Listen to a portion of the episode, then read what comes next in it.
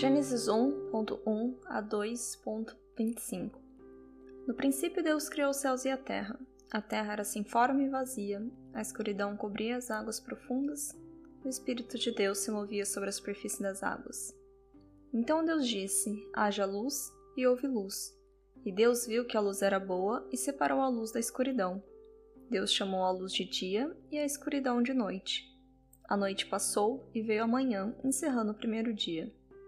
Então Deus disse: Haja um espaço entre as águas para separar as águas do céu das águas da terra. E assim aconteceu. Deus criou um espaço para separar as águas da terra das águas do céu. Deus chamou o espaço de céu. A noite passou e veio a manhã, encerrando o segundo dia. Então Deus disse: Juntem-se as águas que estão debaixo do céu num só lugar, para que apareça uma parte seca. E assim aconteceu. Deus chamou a parte seca de terra e as águas de mares. E Deus viu que isso era bom.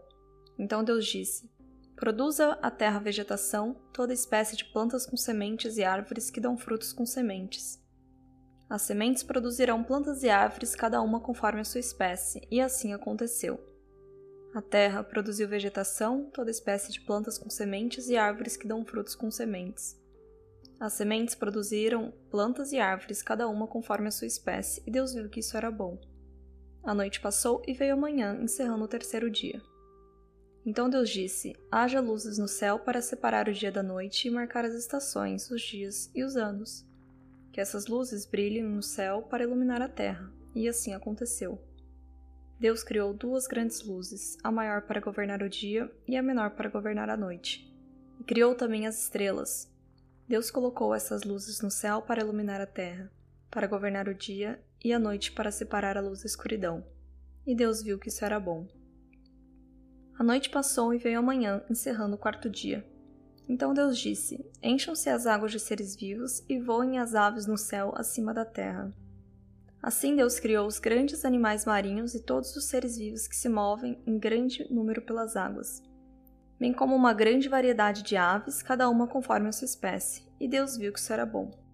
Então Deus os abençoou, sejam férteis e multipliquem-se, que os seres encham os mares e as aves se multipliquem na terra. A noite passou e veio a manhã, encerrando o quinto dia. Então Deus disse: Produz a terra grande variedade de animais, cada um conforme a sua espécie, animais domésticos, animais que rastejam pelo chão e animais selvagens e assim aconteceu. Deus criou grande variedade de animais selvagens, animais domésticos e animais que rastejam pelo chão, cada um conforme a sua espécie. E Deus viu que isso era bom. Então Deus disse: Façamos o ser humano à nossa imagem. Ele será semelhante a nós. Dominará sobre os peixes do mar, sobre as aves do céu, sobre os animais domésticos, sobre todos os animais selvagens da terra e sobre os animais que rastejam pelo chão. Assim Deus criou os seres humanos, a sua própria imagem, a imagem de Deus os criou, homem e mulher os criou.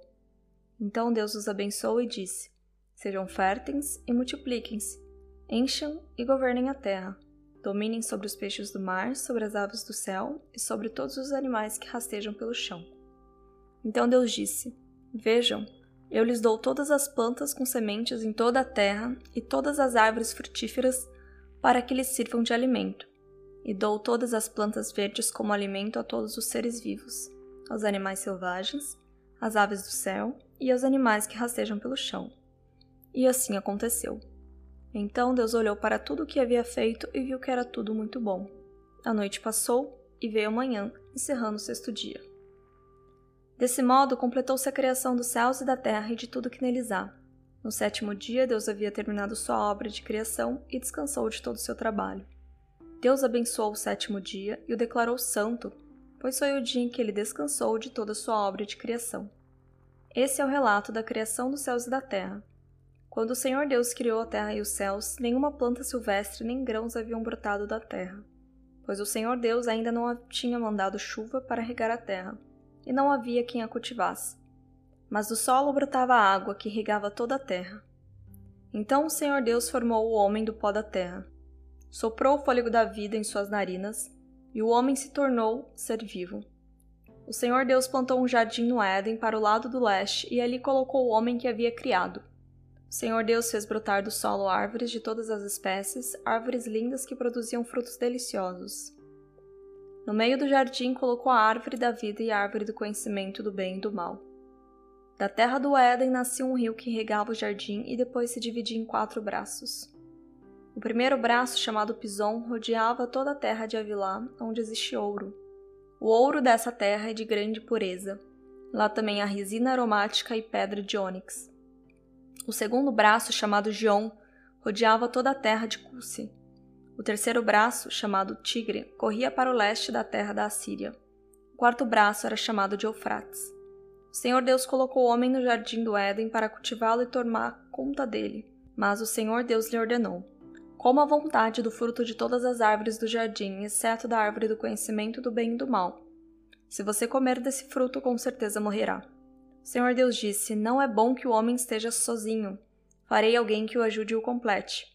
O Senhor Deus formou da terra todos os animais selvagens e todas as aves do céu. Trouxe aos homens para ver como os chamaria, e o homem escolheu um nome para cada um deles. Deu nome a todos os animais domésticos, a todas as aves do céu e a todos os animais selvagens. O homem, porém, continuava sem alguém que o ajudasse e o completasse. Então o Senhor Deus o fez cair num sono profundo.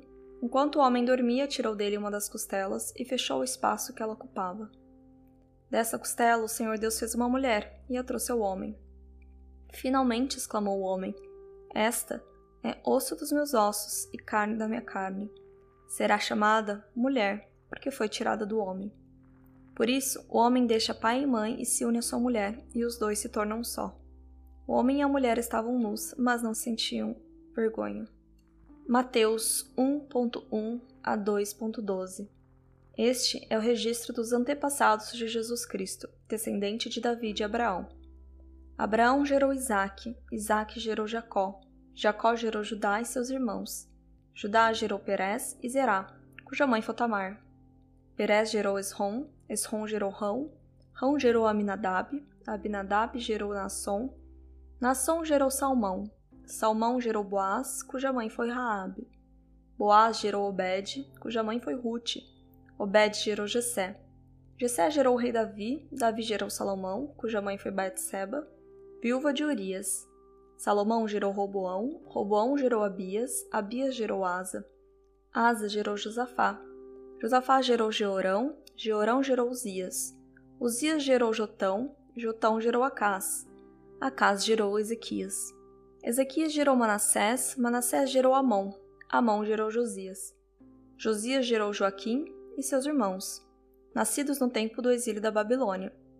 Depois do exílio da Babilônia, Joaquim gerou Salatiel, Salatiel gerou Zorobabel, Zorobabel gerou Abiúde, Abiúde gerou Eliakim, Eliakim gerou Azor, Azor gerou Sadoc, Sadoc gerou Aquim, Aquim gerou Eliúde, Eliúde gerou Eleazar, Eleazar gerou Matã, Matã gerou Jacó, Jacó gerou José, marido de Maria. Maria deu à luz a Jesus, que é chamado Cristo. Portanto, são 14 gerações de Abraão até Davi. 14 de Davi até o exílio da Babilônia e 14 do exílio da Babilônia até Cristo. Foi assim que nasceu Jesus Cristo. Maria, sua mãe, estava prometida para se casar com José. Antes do casamento, porém, ela engravidou pelo poder do Espírito Santo. José, seu noivo, era um homem justo e resolveu romper a união em segredo, pois não queria envergonhá-la com uma separação pública. Enquanto ele pensava nisso, um anjo do Senhor lhe apareceu em sonho e disse: José, filho de Davi, não tenha medo de receber Maria como esposa, pois a criança dentro dela foi concebida pelo Espírito Santo. Ela terá um filho, e você lhe dará o nome de Jesus, pois ele salvará seu povo dos seus pecados. Tudo isso aconteceu para cumprir o que o Senhor tinha dito por meio do profeta. Vejam, a virgem ficará grávida, ela dará luz a um filho, e o chamarão Emanuel, que significa Deus conosco.